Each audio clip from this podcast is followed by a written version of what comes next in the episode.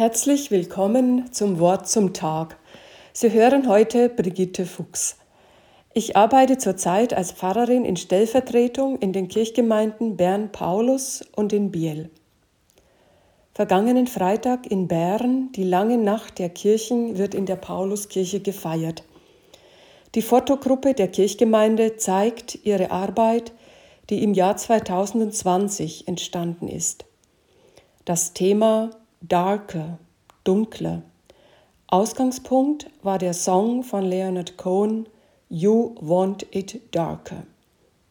Es ist noch hell draußen, als die ersten Bilder von Musik unterlegt auf der Leinwand erscheinen. Die sieben Fotografierenden haben das Dunkel eingefangen mit ihren Kameras.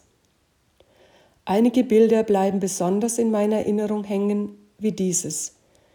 Irgendwo in einer Stadt eine dunkle Straßenschlucht, eine Gestalt hebt sich ab, auch sie schwarz. Von oben scheint Licht auf die Szene, lässt die Umrisse von Gebäuden und des einen Menschen sichtbar werden.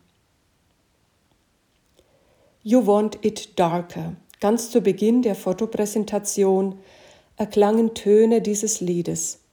Cohen singt Du willst es dunkler das angesprochene Du, der Gott Israels, es ist anzunehmen. Cohen blieb zeitlebens im Gespräch mit diesem Du, mit Hashem, mit Jahwe, mit Gott. Wütend, anklagend spricht er ihn an in seinem Lied, ringt ums Verstehen. Der Refrain des Songs You want it darker, we kill the flame. Du willst es dunkler, wir töten die Flamme. Pfingsten, vor nicht ganz zwei Wochen haben wir es gefeiert. Der Geist, der kam, sah aus wie eine Flamme. So schildert es der Evangelist Lukas in der Apostelgeschichte. Die Flamme, der Geist, der Heilige Geist, er wurde von Jesus seinen Nachfolgerinnen und Nachfolgern zugesagt und er kam. Der Geist, der lebendig macht, der sehend macht, der bewegt, der uns verändert. Wir alle haben Teil an dieser Flamme, an diesem Heiligen Geist. Er will zu jeder und jedem kommen. Es liegt an uns, diese Flamme zu hüten, ihr Raum zu geben in unserem Leben. Inmitten seiner Fragen und Anklagen wechselt Leonard Cohen seinen Ton in seinem Song. Hineni, Hineni, I'm ready, my Lord. Ich bin bereit, mein Gott. Er hat gesucht sein Leben lang in seiner eigenen Religion, dem Judentum und im Buddhismus. Er erntete Ruhm und er scheiterte. Er kannte tiefe Depressionen und den Sog der Drogen.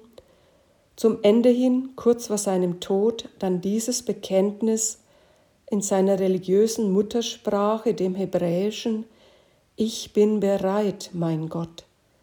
Und dazu diesen Satz, There's a lover in the story. Es gibt einen Liebenden in der Geschichte. Hashem, Jahwe, die gesellige Gottheit.